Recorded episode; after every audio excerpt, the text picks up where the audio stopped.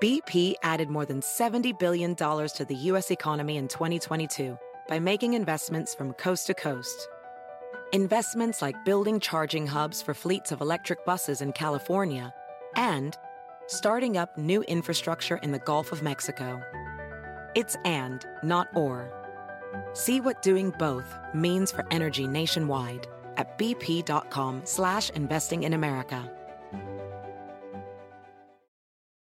Is America's primary system working? Is the Electoral College still the best process for electing a president? Could a third party candidate ever be successful? In a new season of You Might Be Right, former Tennessee governors Bill Haslam and Phil Bredesen gather the country's top experts to explore these issues and more as we approach the 2024 presidential election. Listen to You Might Be Right, a new podcast from the Baker School at the University of Tennessee, available now wherever you get your podcasts. Con nosotros el show de Fernando Espuelas, conducido por nuestro experto en política, Fernando Espuelas, aquí en KTNQ 1020 AM.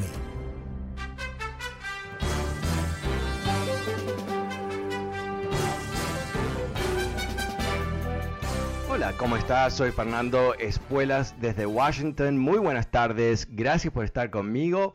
Terminamos la semana juntos con un programa de tema libre, abriendo las líneas para que tú, bueno, uh, propongas uh, buenas ideas, para que uh, quizás comentes algo que has escuchado, o quizás quieres hacerme una pregunta o debatirme. Bueno, este es el día, tema libre hoy en el programa. El número es 844-410-1020, 844-410-1020. También recordándote que este programa está disponible a través de podcast. puedes suscribirte totalmente gratis a través de Apple, Pack, Apple Podcast y también Spotify. Pero antes de, antes de ir a las líneas, eh, quiero comentarte sobre una columna que se publicó hoy en el New York Times, eh, escrita por Michael Wolff. Uh, si te suena el nombre, él publicó dos uh, libros uh, muy comentados y, leídos sobre Trump durante la presidencia. libros que fueron desgarradores, muy, muy críticos, eh, críticos en el sentido que las evidencias mostraban a un Donald Trump uh, completamente descalibrado, uh, completamente salvaje, no muy inteligente y tan enfocado sobre su poder y sobre sus, su ego personal que representaba un tremendo riesgo para el país. Y bueno, eh, Donald Trump uh, cree, es, uno de sus principios, que no hay mala publicidad. Uh, no tener publicidad es malo, pero una, unas menciones en los medios positivas o negativas da lo mismo mientras que te estén mencionando. Entonces, eh, qué fascinante que decidió reunirse con Michael Wolff, el, el, autor de estos libros bastante devastadores sobre la imagen de Trump, para ser entrevistado para su último libro que se está publicando en estos días. Y ahí es donde eh, surge esta columna. Michael Wolff dice que él piensa, después de haber eh, escrito estos libros y haber tenido la oportunidad de hablar con muchas personas en el entorno de Trump y con Trump en sí mismo, que él se está preparando para presentarse a las elecciones del 2024 que esta uh, su identidad personal, recordemos que Donald Trump es un conjunto de neurosis, ¿cómo se dice? neurosis y, uh, y problemas psicológicos de todo tipo, en donde él se ha identificado con la posición de presidente de una forma realmente media rara, porque no es como el rey de España, ¿no? que nació para ser rey, eh, pero en fin, uh, que él se identifica el poder que él posee en sus manos, este poder uh, tan uh, marcado de poder determinar quién es republicano inclusive, quién uh, va a recibir la atención de Donald Trump, uh, el endorsement de Donald Trump y lograr éxitos y quién va a ser perjudicado. Que este es un elemento esencial de la personalidad de Trump y que eh, dentro de lo posible, o sea, si no está en la cárcel, si no está muerto o debilitado, que él se va a presentar. Entonces eh, nos enfrentamos aquí con algo que te vengo comentando, ¿no?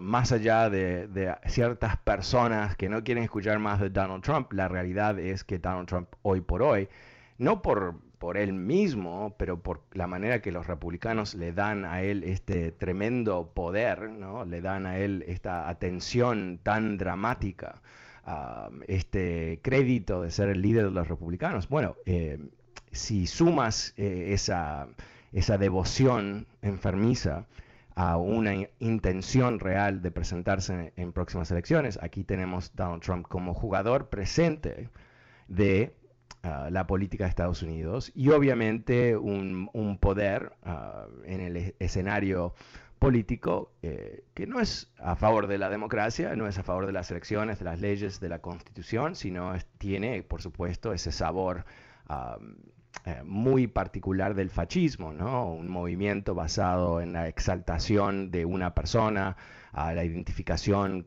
con él como gran líder que no se puede equivocar y que cualquier cosa que dice, inclusive una mentira tan Ah, obvia de, las elecciones y el fraude y todo eso, eh, inclusive que ellos eh, determinan que van a mentir sobre esa mentira, o sea que ellos van a participar en esa mentira para lograr ah, la aprobación del gran líder. Esto es clásico del fascismo, clásico del fascismo.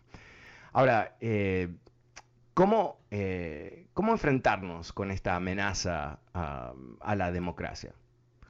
Bueno, yo creo que es fundamental que las elecciones del año que viene, ah, las elecciones de medio término, terminen con mejor, el mejor resultado posible para los demócratas.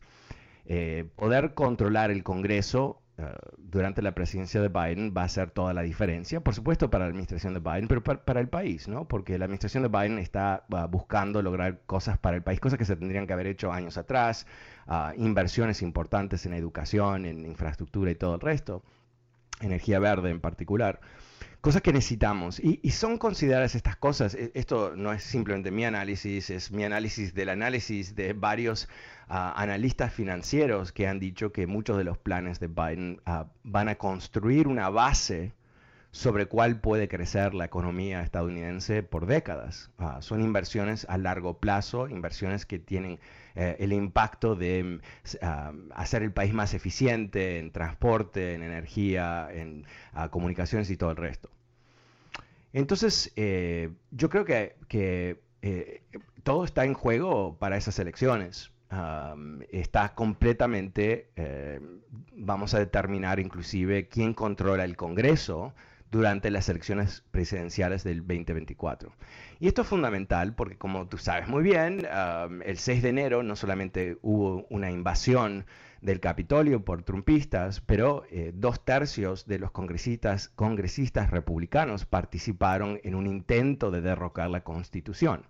Eh, votar en contra de la certificación de la elección de Biden sin ningún tipo de sostén real y histórico de leyes, pero solamente porque Trump se los había dicho uh, que lo van a hacer, que se le, había dicho que lo tenían que hacer, representa uh, una amenaza obvia para las elecciones del 2024.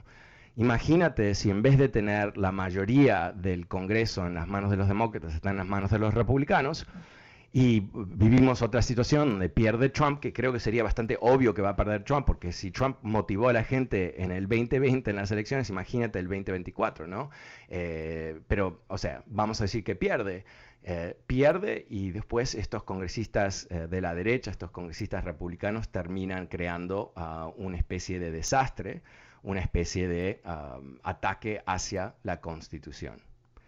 Bueno, eso es lo que tenemos eh, en este momento como entorno, como marco de referencia, eh, algo que tenemos que prestar, yo creo, muchísima atención mientras, obviamente, hay otros temas para atender. Pero, pero ¿sabes qué? Quería solamente compartir esos pensamientos contigo, eh, pero ahora quiero ir a las líneas, el número es 844-410-1020, eh, recordándote que es un ah, día de tema libre hoy en el programa. ¿Qué estás pensando tú? Llámame y cuéntame. Empezamos la tarde con Ismael. Hola Ismael, ¿cómo estás? Buenas tardes. Sí, buenas tardes. Hola, cuéntame. Buenas tardes, Fernando. Hola. Mira, este, los, días que estuviste hablando, estuviste hablando de López Obrador, sí. descalificándolo casi en todo, este, yo quise hablar, pero no pude entrar en la línea. Ahora bien, adelante. es el tema libre, te voy a decir muchas cosas, tú estás, no sé, estás desinformado o, tu tendencia es, este, o sea, seguida por algo, por, ya sea por este Univisión o por algo. Mira, tú dijiste que López Obrador este, descalifica la prensa, que dice que está vendida. Eso es, eso lo decimos todo el pueblo de México, no López Obrador. La prensa en México, por si no lo sabes, tiene, tiene varios dueños, los cuales han sido afectados porque antes no pagaban impuestos con los antiguos gobiernos. Ahora, con López Obrador le está haciendo que paguen impuestos porque son, puesto que son multimillonarios y era injusto de que no pagaban impuestos, los otros presidentes les condonaban sus impuestos y como han sido afectados, por eso es que usan la prensa de la cual varios de ellos son dueños de varios diarios. Pero, pero, creo que ese no es el punto exacto, ¿verdad? Una cosa es que haya una prensa que tenga un cierto perfil de... entiendo lo que tú me dices, obviamente, eh, Televisa, que ahora se fusionó con Univision y otras... El Universal... Ya, ya, ya, ok. Pero, pero, pero ese no es el punto. No, me Espera, ese, ese, el micrófono para poder, para poder este, refutar tus argumentos como el otro día. Oh, no, no, no, pero, pero e, ese no es el punto, ¿no? El punto es el siguiente. El presidente de un país democrático, democrático, no puede estar en una lucha todos los días con los medios. No puede estar. Tiene que armar uh, un diálogo con la ciudadanía en donde él está respetando las instituciones, mientras que su gente, si tiene que desmentir historias que salen en los medios, lo hace con toda agresividad como ocurre en cualquier otro país. Pero cuando tú tienes el presidente de un país que señaliza a los periodistas en sus shows uh, de la mañana uh, con nombre y apellido, eso cruza una línea, porque lo que él está haciendo ahí no está peleándose contra la oligarquía de ricochones mexicanos, no es lo que está haciendo. Lo que está haciendo es intimidando a la prensa para que no lo critique y cuando, y también lograr descalificar la prensa totalmente eh, para que cuando sea criticado la gente no se lo crea. Eso es una manipulación. Eso es un atentado contra la Constitución de México que garantiza la libertad de prensa. Eso es utilizar el tremendo poder de la presidencia ah, para, eh, eh, bueno, para callar a los críticos. Y no es muy diferente de cómo eh, en su momento el gobierno y los noticieros de los grandes medios de México coordinaban todos los días durante la, larga, interminable noche del PRI, ¿no? En donde lo que salía en la prensa eh, estaba filtrado efectivamente. Ok. Entiendo todo eso, entiendo, la historia. Eh, cuando un presidente cruza la línea de esa manera, ¿qué está haciendo? Está debilitando las instituciones y no todos los medios eh, están eh, así jugados, no todos los periodistas, ese no es el caso. Pero, pero tú, tú estás haciendo el trabajo, lo entiendo, entiendo lo que tú dices, pero tú estás haciendo el trabajo del populista. Tú dices, sí, yo prefiero que debiliten a los medios porque los medios son de este grupo que no me gusta. Y, bueno, eh, ese es el problema cuando hay ah, débiles instituciones en Estados Unidos. Por ejemplo, aquí en Estados Unidos, en, México, aquí en Estados Unidos podemos ver a Fox News y entender que tiene intereses políticos de sus dueños que no tienen nada que ver con la verdad o, o la realidad pero pueden existir ahí porque hay otros medios, está CNN, está el New York Times, y está el Washington Post y todo eso, que aunque tienen dueños muy ricos también, no están todos alineados, no, no están coordinados. Y lo que fue aberrante, aberrante, aberrante, eh, fue cuando Donald Trump atacó a los medios de Estados Unidos, porque él no estaba eh, respondiendo a una historia, él estaba vendiendo la idea que no se le puede creer a la prensa, que había que creerle a él. Eso es lo mismo, es lo mismo. Y, es, y fue un escándalo en Estados Unidos cuando lo hizo, y quizás no es un escándalo en México exactamente, aunque sí es, porque hay varios grupos de periodistas internacionales que han reclamado todo esto, ah, pero yo creo que, que, es importante entender que en un país con uh, ciertos desafíos institucionales, debilitar la prensa es, es, es terrible, es terrible uh, y solamente debilita el país. Pero, pero quizás tú tienes otro punto de vista, adelante. Puedo continuar, sí, mira, todos estos periodistas que dices, la mayoría de ellos son periodistas que reciben dinero de ciertos medios para tratar de descalificar a López Obrador. Ahora bien, te lo digo, no es una casualidad de que López Obrador hace con el 80 o más del 70% al menos del apoyo del pueblo y del apoyo de la comunidad universitaria. Como te lo dije, la UNAM, que está siendo una universidad pública, ¿eh? no, no una universidad de... O, sea, pero, pero no, no, no, no, no, okay, no, no nos vayamos muy lejos. ¿A ti te parece todo bien que el presidente esté atacando la prensa? Básicamente es lo que tú dices. Por favor. Mira, eh, perdón, perdón, no sé si me escuchaste la pregunta. Mi pregunta es, quiero que, quiero que lleguemos a las bases, porque que, que haya apoyo de, la, de, los estudiantes y todo eso es muy lindo, no, no, sé, no tiene nada que ver con el presidente debilitando la, la, los, los pilares de cualquier democracia. Es que da la casualidad que periodistas como Jorge Ramos, como León Kraus, que, que fueron, eh, que fueron educados en universidades privadas, universidades para gente de dinero, ellos estén en contra de López Obrador y, la, y una, sabes que sabes que esta es un, un, poquito una conversación bastante frustrante por lo siguiente. Yo te sigo dando a ti ciertas observaciones que son muy específicas sobre una acción de López Obrador y tú me, me sales con uh, Ramos o sea no tiene nada que ver no, no tiene que ver. o sea, o, López Obrador, tú, o tú tienes suficiente criterio para darte cuenta que un presidente en una democracia no puede atacar la prensa de esa manera, o no, en cuyo caso no estamos hablando de lo mismo. Yo creo en la democracia y yo no creo que México, Uruguay, Brasil, Estados Unidos o la China pueden avanzar uh, sin democracia a través del tiempo.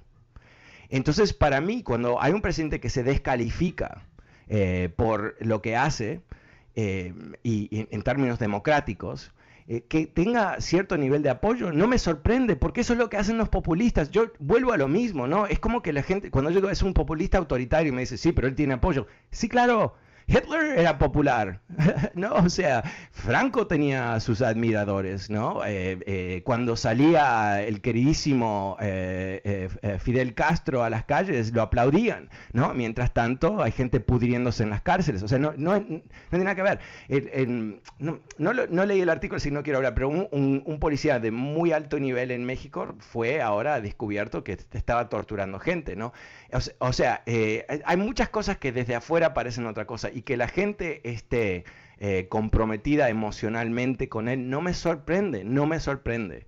Porque él siempre, ¿qué, es lo que hizo? no? Eh, esto lo comenté creo que fue ayer.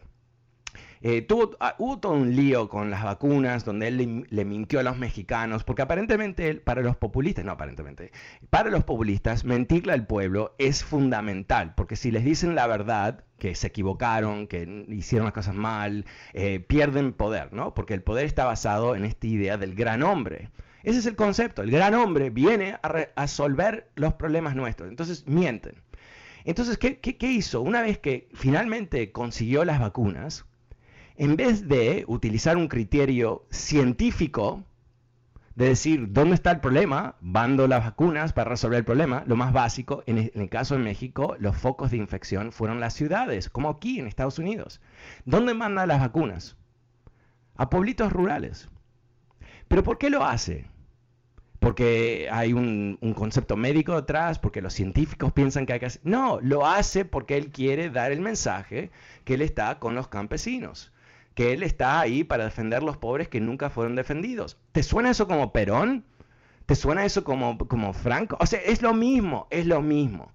Y, lo mismo también, o sea, no sé, te, invito a que veas en YouTube uh, los discursos de, Perón, uh, de Castro, de, inclusive los discursos de Franco en frente del Palacio Real, um, donde si tú piensas que esa es la realidad, ¿qué es lo que ves? Bueno, wow, estos son los líderes más importantes del mundo, pero no, no puedes juzgar si son buenos o malos basado en cuántos aplausos reciben, en particular de comunidades marginadas que fueron ignoradas o hostigadas inclusive por los gobernantes antiguos, ¿verdad?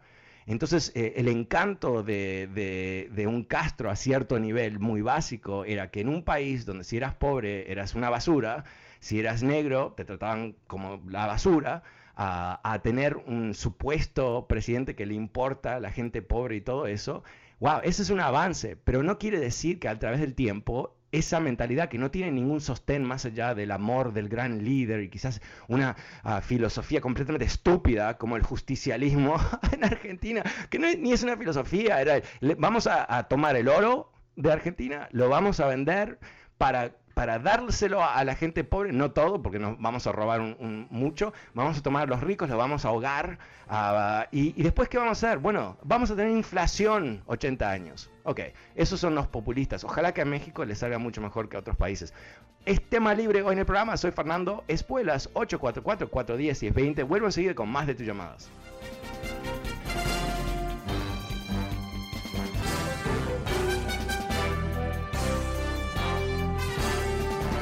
Hola, ¿cómo estás? Soy Fernando Espuelas desde Washington. Muy buenas tardes. Gracias por acompañarme. Es tema libre hoy en el programa. El número es 8444101020. ¿Qué estás pensando tú? Ah, llámame y cuéntame. Volvemos a las líneas con Saúl. Hola Saúl, buenas tardes. ¿Cómo te va? Fernando, bien Fernando, buenas tardes. Buenas tardes. Cuéntame, ¿qué estás pensando tú hoy? Ay, pues con todo ese dilema de, de, de, de nuestro presidente mexicano. Mira, yo pienso que un presidente tiene derecho a defenderse, ¿no? Y, y este y parece que para ti un presidente que se defiende este es antidemocrático y quiere destruir la democracia. Ya hablaste bastante de a Donald Trump que quería destruir la democracia. Ahora vas con López Obrador y con Bukele en El Salvador que quieres convencernos ahora que quieren destruir la democracia. Yo creo que no. Yo creo que no quieren destruir la democracia, sino que son presidentes, el de México y el de El Salvador, que han venido a hacer una gran diferencia con todos los ladrones anteriores que había, que inclusive, inclusive hay una o va a haber una petición que quieren poner para poderlos este eh, juzgar y devuelvan todo lo robado. Y tú bien sabes que todos muchos de ellos han robado bastante, ¿no? Entonces, este, eh, yo creo que se han venido a hacer una diferencia. Lo que pasa que a muchos yo creo que les ha, calado la verdad o les duele la verdad y lo bueno que hasta ahorita han hecho, ¿no? Lo malo, pues sí, como todo presidente, ¿no? Como por ejemplo Biden, también tiene su lado malo. Entonces, este que... Biden no, Biden no está tratando de debilitar la democracia de Estados Unidos. Bueno, para ti, para ok, eh, ¿qué, para ti, ¿qué, ¿qué, está haciendo Biden para debilitar la democracia de Estados Unidos? No, no, yo no digo que está debilitando. Ok, entonces no lo digas. No, eh, o sea, es, es a, a, veces eh, hay, cuando hablamos tenemos que ser precisos, ¿verdad? No, no pongas a Biden en todo esto. Biden no está haciendo lo que están haciendo estos dos. El, el punto aquí es, yo entiendo que el, la atracción de un populista es exactamente lo que tú dices, ¿no? Eh, los populistas no surgen del éxito, sino del fracaso, ¿verdad? Entonces, eh, un López Obrador surge porque el último gobierno del PRI, sin gran sorpresa, se convierte en una orgía de corrupción masiva, ¿verdad? Y todos eh, los tremendos deseos del pueblo mexicano de avanzar y que su país sea cada vez más próspero no se cumplieron como se quería cumplir. Ok, entonces, y esto después de mucho tiempo donde los gobiernos decepcionan. Ah, el Salvador lo mismo, básicamente, ¿no? Diferentes matices, diferentes situaciones. Entonces, ¿qué hace la gente? La gente le entrega el poder a alguien un poco insólito. En el sentido de México, con AMLO, insólito en el sentido que él viene de, un tercer partido, no, no uno de los partidos, ah, los, dos partidos clásicos. Ah, en El Salvador, un tipo joven, etcétera, etcétera, etcétera. Ah, el tema no es que el pueblo les entrega a ellos a un personaje carismático el poder. Eso es lo que es, así es como funciona la democracia. El tema es qué hacen con el poder. Porque yo, yo creo que es una, opción falsa decir que si yo vengo a romper con la oligarquía, con los ladrones y todo lo que tú has dicho, que, sobre el cual me parece fabuloso, no necesito derrumbar la casa de la democracia para hacerlo. ¿No? Eh, yo no necesito, como hizo Bukele, eh, esfumar ah, el poder legislativo y reemplazarlo con mis amigos eh, para, que para que yo pueda tener más control en mis manos. yo no necesito atacar la prensa ah, para comunicarme con la gente en momentos donde ah, yo pienso que la prensa no está diciendo la verdad o no está diciendo la historia. E, es, completamente aceptable que un presidente se defienda, es no, más que aceptable, es necesario sin duda la prensa no son humanos, obviamente siempre va a haber un, nivel de error y sin duda siempre hay malos actores sobre el escenario político, pero eso no es la razón para aplastar la democracia. El tema es que si hay un presidente con tanto carisma y, tanta atención mediática como AMLO, que, es, que, está eh, vendiendo la idea de que la prensa cuando lo critica a él eh, eh, tiene intereses por, por medio que no se puede crear, creer. Ah, ¿Qué es lo que está haciendo realmente? ¿Qué es lo que está haciendo? Está logrando que millones de mexicanos digan, sí, son mentirosos, la prensa son iguales que el resto. ¿Y eso cómo le sirve a la democracia, honestamente? Porque no es, no es real, ¿no? No todos son corruptos, no todos... o sea, hay medios de todo tipo en México, hay medios internacionales. Eh, yo recuerdo en, en su momento el, que atacaba más a Chávez, ¿no? Era el gobierno de Estados Unidos, era la revista The Economist, ¿no? O sea, eh, eh, hay mucha, mucha diversidad de información. Pero lo que él está haciendo no se tiene que sobrepensar. Él está condicionando a los mexicanos a no creer en los medios. Y lo hace no por, razones tan básicas como tú dices, que los medios son de ciertos grupos ricos, sino lo hace porque no quiere crítica. Es lo típico de un autoritario. No toleran ningún tipo de crítica porque su régimen no está basado en, no sé, en una ambición para el país exactamente, es una ambición personal y esa ambición personal, yo vengo a arreglar todo, yo soy, soy el que vengo a acabar con la corrupción, ¿no? ¡Wow! Ok, buenísimo. ¿No? Pero ¿por qué no dicen estos tipos, eh, yo vengo a acabar con la corrupción y quiero crear un tejido de, organizaciones civiles, de, ciudadanos, de, medios independientes, para que podamos crear un consenso en este país para lograr estas cosas. Y esto es lo que vengo a buscar. Ok, e, eso es otra opción, ¿no? Es la opción democrática. Y por eso yo pienso que cuando tenemos las señales tan claras de un, de un presidente populista, ah, con matices autoritarias, donde está atacando eh, en, un, en, un, en, un, país donde él controla el Parlamento, uh, ¿qué es lo que no controla los medios? ¿Y qué es lo que hizo AMLO? ¿no? Le extendió eh, el, el, periodo al, al, ¿cómo se llama? El, Supreme Court Justice, eh, el, juez número uno de México. ¿Por qué le extendió su, mandato? Porque quiere un amigo ahí. Pero ¿qué pasa cuando le extiendes un mandato fuera de la Constitución? Estás diciendo que la Constitución es, un papelito que lo puedes eh, dividir y, tachar cuando tú quieras. Y ahí, es donde empieza la inestabilidad de toda democracia. Cuando las reglas son sujetas a la voluntad del último presidente, no tienes reglas. ¿no? Es, quién manda más y cuándo manda. Ah, muchas gracias. Eh, vamos a, ver, perdón, eh, vamos a ir con Gerardo. Hola Gerardo, buenas tardes. Es tema libre en el programa 844-410-620 si quieres participar. Gerardo, ¿cómo estás? ¿Cómo ves las cosas hoy? Sí, buenas tardes. Mira, este, yo creo que a ti pues nadie te va a ganar ahorita porque pues estás de un lado del partido, digamos, del, del otro lado de la democracia, diría, diríamos nosotros, ¿no? Yo estoy del otro lado de la pues, democracia. ¿En qué sentido? Sí, estás con, estás con los demócratas, estás con el Biden, entonces cualquier cosa que te diga uno de que hable uno mal de eso. Eh, no, pues, pero adelante, adelante. Yo tengo críticas de Biden también. si tú tienes una buena crítica, adelante. Sí, bueno, nosotros los que hablamos no sabemos este mucho de política, pero somos el pueblo y somos los que opinamos, somos los que Perfecto pensamos que estamos bien, ¿verdad? Pero igual como tú, te invito a, este, escuchar a Alfredo Jalife, un gran geopolítico. Habla muy bien. ¿Cuál es, ¿Cuál es la crítica que, tú quieres hacerle a Biden? No, no, no quiero criticar a Biden, quiero criticarte a ti. Ok, crítica, okay perfecto. ¿Y, la, y tu crítica es qué? ¿Cuál es tu crítica? Tema libre, ¿verdad?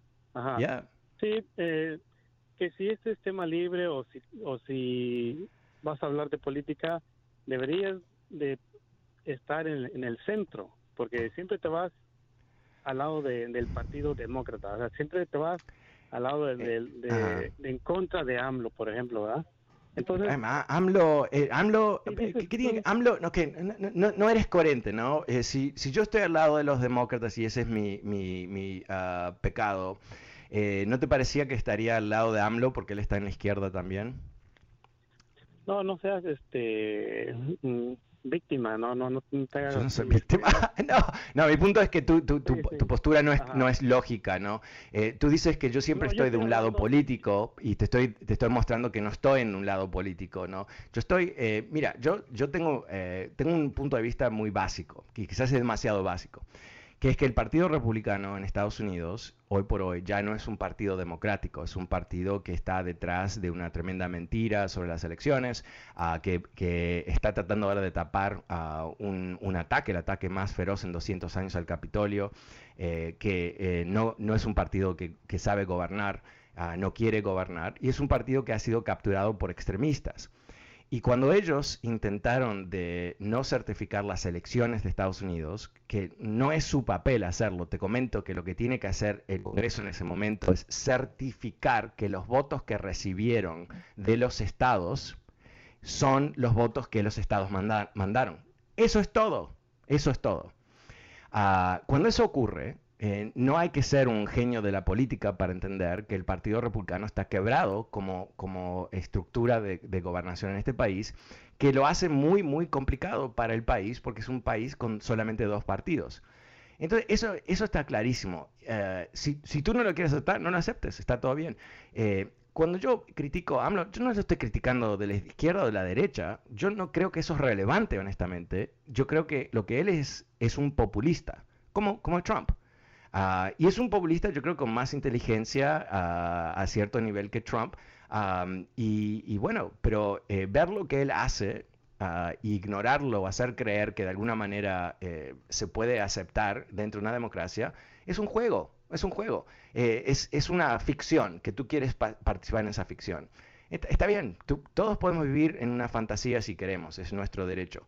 Pero para mí me parece totalmente patético ah, que eh, un gran país como México no, no llegue a tener un, presidente de primer nivel, ¿no? Entre los ladrones y este populista, o sea, por favor, el pueblo de México se merece tener buenos gobernantes. Y eso nunca va a ocurrir, nunca va a ocurrir, al menos que haya estructuras democráticas. Debilitar la democracia.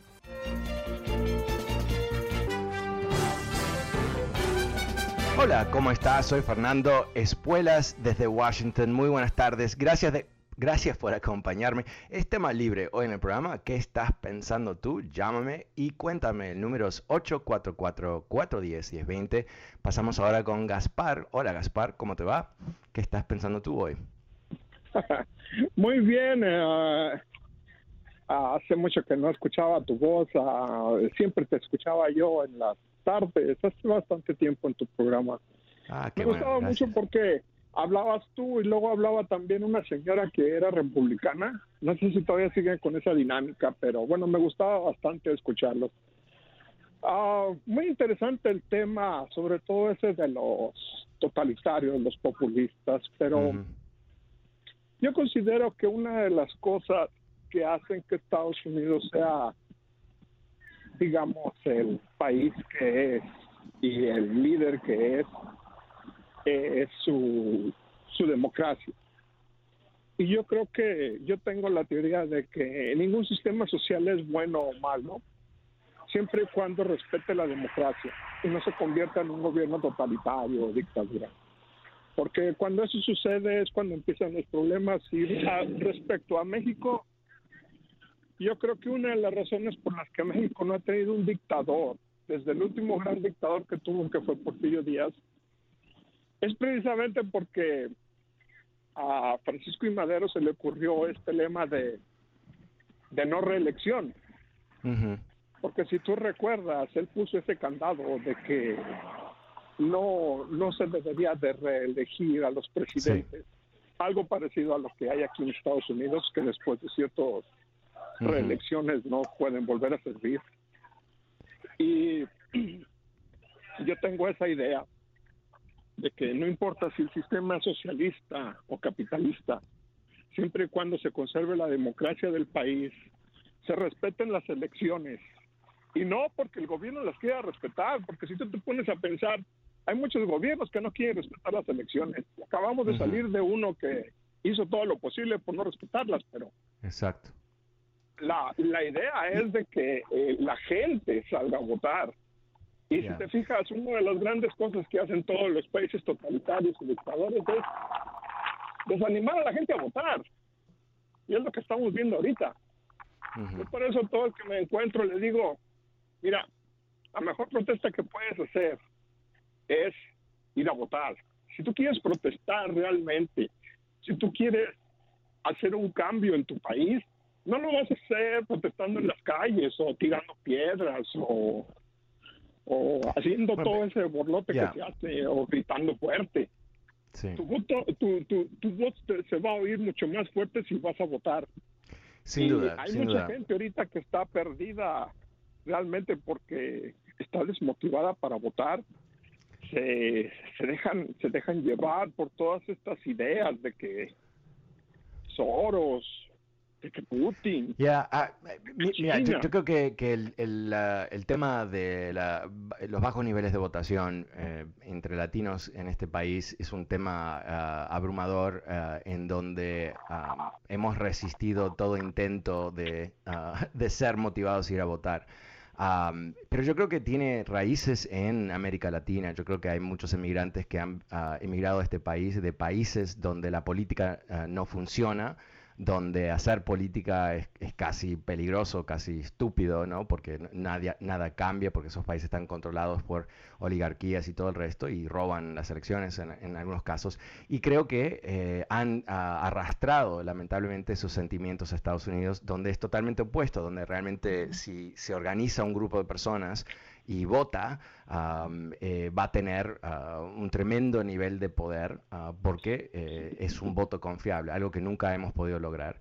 Ah, pero fundamentalmente eh, la democracia como esquema de organización de una sociedad moderna es completamente obvio, es el único mecanismo para crear un sistema sostenible a través del tiempo. Y eso implica tener cada tanto malos presidentes, buenos presidentes, pero definitivamente depende de que la gente defienda el sistema. Y por supuesto, como tú dices, la, mejor defensa de la democracia es la participación. Muchísimas gracias, Gaspar. Gracias por escuchar. Qué bueno que me encontraste una vez más. Eh, pasemos ahora con Enrique, tema libre en el programa. Hola, Enrique, ¿cómo estás?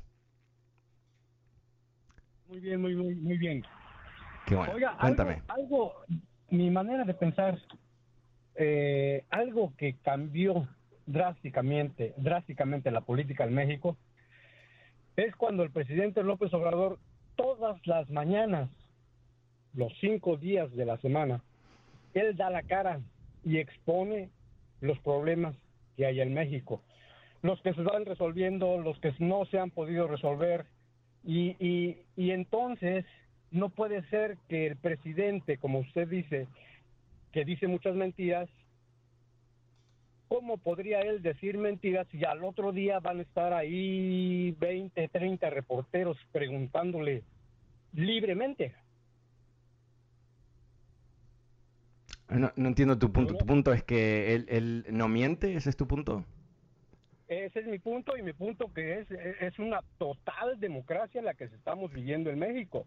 Ok, entonces explícame, eh, a ver, a ver, quizás tú puedes eh, eh, explicarme, ¿por qué ah, quitaron transparencia en, México ah, del reportaje de los muertos de COVID? ¿Y por qué es que, y, lo hicieron, dificultaron, escondieron los datos, ah, cambiaron los registros, inclusive para que los periodistas no pudieran reportar el número de muertos? ¿Y por qué hoy por hoy hay un estimado de aproximadamente 240 mil muertos eh, oficiales? Mientras tanto, la, Universidad de Washington, en un estudio que reportó Bloomberg hace dos días atrás, ah, tiene un cálculo de 540 mil. ¿no? Y ah, vamos a asumir que siempre hay error en las estadísticas, bájale de 10%, sube de 10%, pero en fin, el doble de los números. Eh, y cuando se les dio la oportunidad por parte de Bloomberg al gobierno de López Obrador de comentar sobre el excedente de muertes, decidieron no responderle a los medios. No, decirle que estaban equivocados o mostrarle cómo ellos arman sus estadísticas, sino directamente no responderle a, esta acusación que es bastante grave. ¿Qué te parece eso? Eh, eh, es lo que le estaba yo comentando hace un ratito. Ahí en las mañaneras, así se les llaman, eh, eh, dan todo tipo de información y dentro. Ok, no dan más. Espera un segundito, este es un punto clave. Eh, pararon de reportar sobre el COVID uh, meses atrás, cuando después que López Obrador anunció que iban a recibir millones de vacunas y todo el resto, eso no fue lo que iba a ocurrir porque cambió um, Pfizer lo que iba a mandar a México. Y en vez de decirle a la gente, no vamos a tener vacunas, lo que tenemos que hacer ahora es otra estrategia, separación social, todo el resto, cerrar la economía, dejó la economía abierta, ah, expuso a cientos de miles de mexicanos a la muerte y nunca, nunca se responsabilizó por la falta de atención al problema en sí mismo. Eh, eh, de esto se trata. Si, tú, si tú, tu concepto de la prueba que él no está mintiendo es que él pone la cara todos los días a mentir más, eh, me hace sentir que quizás te has despertado de una coma ah, o no vives en Estados Unidos, porque nosotros recién vivimos cuatro años de un siniestro presidente que nos mentía todos los días sobre todo tema y cuando los periodistas le decían, pero eso no es verdad porque 2 más 2 es 4, no es 89 como usted dice, él decía, no, no, es que ustedes son la prensa, no saben lo que dicen, están controlados por los demócratas. Es, eso es lo que está pasando. Que tú no lo veas está bien, pero no hay que un tipo, que un mentiroso siga mintiendo no es prueba que lo que está diciendo es la verdad. No, no es, no sí, eso no es, no tiene una, uh, un contexto lógico. O sea, otra cosita. Usted, usted, usted nos está, nos está menospreciando. O, sea, usted ¿A quién? Imagina que nosotros que hemos vivido en México, yo tengo 60 años. Yo sé exactamente lo que pasó y lo que está pasando en México. Usted wow. Qué suerte que tienes esa visión así Radio X de Superman, ¿no? Que tú sabes todo. Terminar. Déjame terminar. Usted nos menosprecia. No. Usted, piensa que nosotros no tenemos la suficiente inteligencia para darnos tú, cuenta. Tú no sabes lo que yo pienso. Yo no, he, nunca he dicho eso. No, tú sabes que, sabes, te, tengo que interrumpirte, que, que, tú no puedas distinguir uh, entre una crítica a un político de insultar al pueblo mexicano, o sea, eso es absurdo lo que tú dices. Es, eh, tú tienes una sensibilidad, uh, honestamente, de, muy, muy, muy profunda. No, no, eh, es totalmente normal. Escucha lo que te voy a decir. Es totalmente normal en una democracia criticar al presidente electo y al vicepresidente y los senadores y los congresistas y los jueces. Eso es la democracia. Y criticar el gobierno de un país no es criticar el país o los ciudadanos de ese país. Es muy, muy diferente. Eh, eh, hay, que, hay que tener un poquito más de, sofisticación cuando hablamos de estas cosas. Esto no, eh, tiene que ver con criticar el pueblo mexicano. hay un presidente que está mintiendo. Hay un presidente que ha tomado una serie de acciones que cuando lo piensas en forma objetiva, no partidaria, no de Estados Unidos, pero objetiva, no ha beneficiado a México. Hay que hablar de eso. Hay que hablar de eso. Que él quizás no es, no sabemos, pero me imagino, ojalá, que él no está robando el dinero de los mexicanos como, como los otros robaron. Me parece fabuloso, pero eso no es, eso es normal. No robar es normal, no es un mérito. Eh, no robar no es un mérito. No robar es normal. Que él no esté robando es normal. Ahora, por encima de eso, ¿está haciendo buen trabajo o no está haciendo buen trabajo? Es, de eso se trata nada más a lo mejor emocionalmente me molesto muy rápido o la gente se molesta muy rápido, pero hay una razón. La razón es por la que usted miente, usted está completamente... Estoy mintiendo, ok, pero ¿sabes qué? Es muy fácil decir que yo miento sin decir qué es la mentira, ¿no? O sea, ¿qué es la mentira? A ver, ¿qué, qué, cuál es, qué, ¿sobre qué he mentido? ¿Sobre qué ha mentido? Casi todo. O casi todo, ajá. Por ejemplo, o sea, por ejemplo un ejemplo, un ejemplo. Ajá, okay. Eh, el presidente refuta a los medios, medios de comunicación que día con día, diario, diario, diario, le sacan mentiras al presidente. No, tú no sabes eso. No, tú estás repitiendo lo que él. ¿Sabes que No, tú, tú, no, eso no es una prueba que yo mentí es una prueba que ya te manipuló uh, López Obrador a pensar que cualquier crítica de los medios es una manipulación para atacarlo a él. Eso es exactamente el juego. exactamente el juego. Menosprecia. ¿A menosprecio a quién? A la población. La población, tú no eres la población. pero ¿quién, quién tú eres? ¿La, Virgen de Guadalupe? ¿De qué, estás hablando? ¿Interpretando lo que piensan 130 millones de mexicanos? Ay, por favor. Ay, por favor.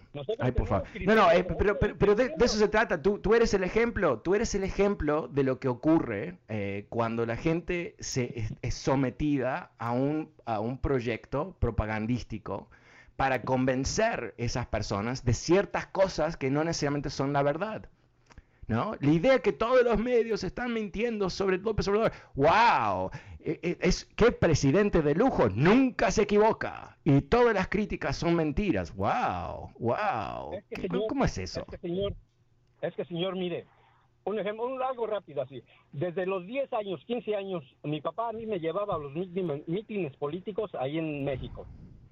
Entonces, desde esa, desde esa fecha hasta ahora que tengo 60 años, yo sé, yo sé cómo se actúa y cómo se actuaba en México y cómo se está actuando ahora. O sea, no es de un momento a otro que jugaron con mi mente y que me dijeron, tú di esto. No. Ya, ya.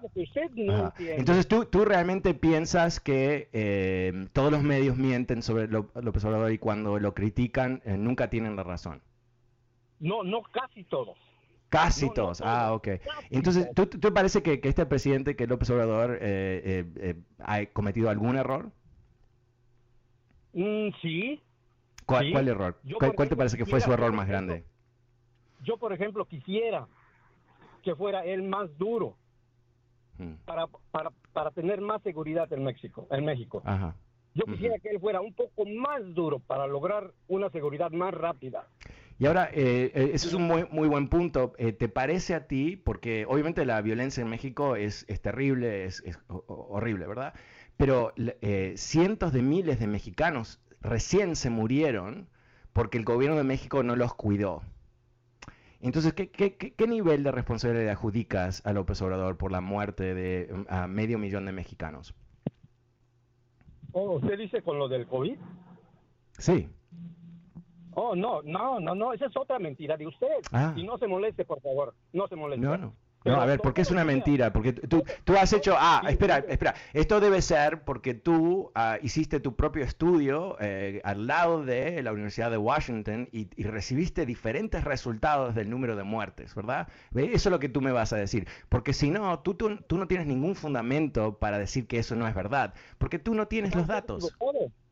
Mire, a la par de la mañanera, que era todos los días, en las noches salía el encargado de salud, que era el doctor Gatel, a dar información a toda la población. Todos los días, lo que sea, no se ha hecho en ningún país. Entonces, usted no puede calificar de irresponsable. No, no, eh, eh, me, dices nada, me dices nada. Eh, si, si estuviésemos compitiendo en un debate, ya perdiste.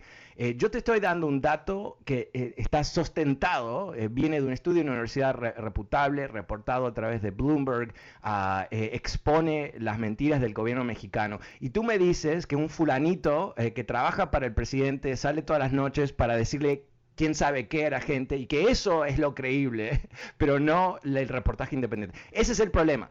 Si tú vas a evaluar eh, si el gobierno te está diciendo la verdad basado en lo que el gobierno te dice, más vale volvamos a la Unión Soviética donde todo lo que decía el gobierno debe ser verdad si no te matan, ¿no? Eso no es válido, eso no es la manera de evaluar las cosas. Mire, ahí está un ejemplo de su menosprecio. Al, representante de salud en todo México le llama fulanito. Pero a estas cosas de acá, del Washington Post o de Bloomberg, ah, esos son los reyes, esos son los príncipes. Ok, ok, tú, y yo estamos hablando de cosas, sabes que estamos, eh, estamos hablando de cosas muy diferentes. Tú estás hablando de emociones, Tú estás hablando de que te sientes insultado por mi crítica y que le digo al tipo fulanito, honestamente no sé de quién hablas, no recuerdo el nombre que recién me has dicho y porque estamos hablando en forma informal le pongo fulanito, que no quiere decir nada excepto que no me acuerdo el nombre, pero en fin, pero ese es el problema, ¿no? Yo, ¿sabes qué? Yo, yo eh, mi, mi óptica, uh, mi marco de referencia no es ideológico, es el razonamiento y cierto concepto que yo le llamo, no yo, pero un el concepto se llama utilitario. Utilitario quiere decir que evalúas las acciones del gobierno por el bien que hacen, son útiles o no útiles. Entonces, cuando tú tienes medio millón de mexicanos muertos al mismo tiempo que el presidente de México permitió la economía abierta, no ayudó a los trabajadores para que se pudiesen quedar en su casa, no ayudó a los empresarios para que pudieran pagarle a sus trabajadores, que permitió a, los infectados de Estados Unidos que querían escaparse al sol ir a México y infectar a los mexicanos, que nunca, eh, que le tomó cuántos meses para salir con una mascarilla, que se, estaba fotografiando con, los, con niñitos dándoles abrazos, que toda una locura dentro de una pandemia. Eh, ok, e, e, eso, tú, aplausos para ti, pero yo cuando veo eso y veo que hay una excedencia de muertos, digo, eso no es una buena gestión. Y cuando el gobierno miente sobre lo que ocurrió, digo, oh, es un gobierno mentiroso manejado por un populista. Eso es lo que es. Y si estuviese ocurriendo, como lo he hecho muchas veces, ¿no? De atacar a los Castros, atacar a Chávez, ¿no? O sea, cuando, cuando lo veo, por lo menos lo digo. Bueno, me he quedado sin tiempo. Buen fin de semana. Soy Fernando Espuelas desde Washington. Vuelvo el lunes como siempre. Muchísimas gracias. Chao. BP added more than $70 billion to the U.S. economy in 2022 by making investments from coast to coast. Investments like building charging hubs for fleets of electric buses in California and starting up new infrastructure in the Gulf of Mexico. It's and, not or. See what doing both means for energy nationwide at bp.com slash investing in America. Can you remember a time when you thought someone you disagreed with might actually be right? In the new podcast, You Might Be Right, former Tennessee governors Bill Haslam and Phil Bredesen pose that question to guests like Paul Ryan, Al Gore, and Judy Woodruff. Come for the stories, stay for the substance and expert insights into some of the most challenging issues facing the country, including affordable housing, crime, and education. Listen to You Might Be Right a new podcast from the Baker School at the University of Tennessee, available wherever you get your podcasts.